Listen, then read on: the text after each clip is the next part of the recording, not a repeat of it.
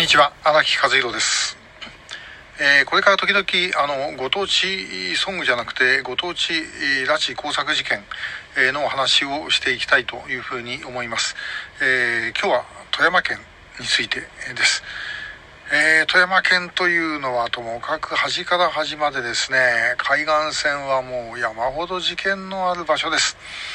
えー東一番東の端がですね水島新一さんが拉致をされたと思われる、え場所でこれも富山の県境に近いところですね。でそのお隣、えー入善町ここではあの八木忍さんがあまああの水島新一さんと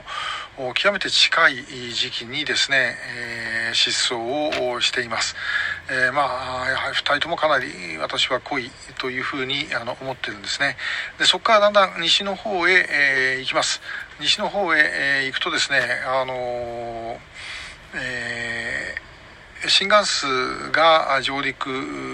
脱出だったかなした海岸がありそれから黒部川の河口は水中スクーターが発見されたところがあります。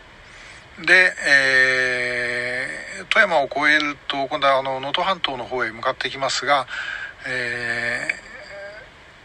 高岡市富山の西側ですね、まあ、その富山県の、えー富山市に次ぐ中心的な都市ということになりますが、えその高岡市でですね ここからあの2つの鉄道が出ています、えー一つはあの万葉線、えーと言われる、えー鉄道で、えー高岡からあの北に行ってそこから東へ行く鉄道。それから、えー西というか西北方向ですねまああの能登半島の付け根のところをまあ、石川県方向に向かって走っていく氷見線となんですがこの両方ともですねまあ本当に山ほど事件があると万葉線の方はあの新谷俊夫さん、えーそれから谷ヶ崎誠一さんと。えーこういう方々がいなくなってますしその途中にはですね、他にもいなくなってる場所いなくなってる人がいると。えーいうことで、えーまあ、これはあの新谷さんの妹さん特定失踪者家族会の幹事である矢島文江さんも地元でいろんなことを聞かれて、えーいます。で、えーまあ、あるいはあのこの辺りはですね、え昔あの拓大の、えー学友会の 学友会って OB, で OB 会ですけどもえその富山の副会長だった方に話を聞いたんですが、えー奥さんと、まあ、結婚する前ですねあの車でデートに階段来てたらばお巡りさんがやってきてあの君たちこんなとこで、えーいると拉致されるよって言われたという、まあ、そこであのアベック拉致のもっと前です。1970年ぐらいだったと思いますね、えーそんな話があったとかあるいはですね、えー今度は氷見線です。氷見線なんてもう一駅ごとにあるんですね。えー越中国部の駅。ここはあの山田健二さんがあ駅の裏に車を置いて、えーいなくなっている場所、えーそして、えーあとはあの駅のホームで、えいた工作員があの職質をかけられてで、えー一旦あの高岡の駅前のホテルに止められたらばそこから飛び降り自殺をした、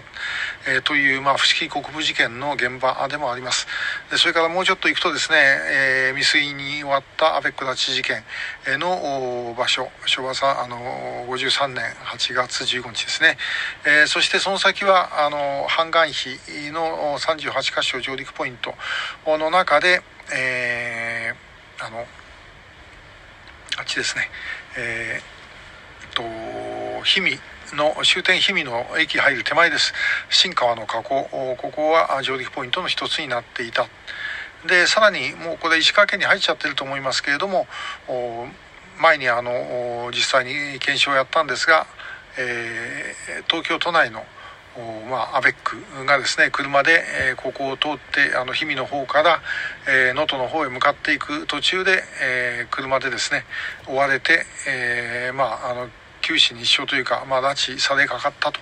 いう場所もありました。まあ、本当にですね、えそういう意味で、えまあ、すごいとこではあります。で、えまあ、あの、氷見線なんてね、あの、忍者服部君で売ってるんですけどね、まあ、あの新幹数組んで売ってもいいんじゃないかね。あの新幹線ってもともと富山県で学校出てまして、えー、立山富蔵というふざけた名前、えー、だったんでね、えー、そういう人ですからあのもう新幹線列車とか走らせてですね、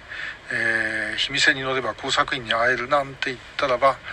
まあ、お客乗らなくなるでしょうね。やめといた方がいいですね。はい、えー、まあ何はそれは冗談はともかくとして、えー、まあこれ、えー、北朝鮮がまあもう向かい側でですねともかくおそらく拠点もいろいろあったんでしょう。非常に入りやすい場所だったというのがこの富山県というところです、まあ、皆さんあのぜひですね富山県行く時はそんなこともあったんだと。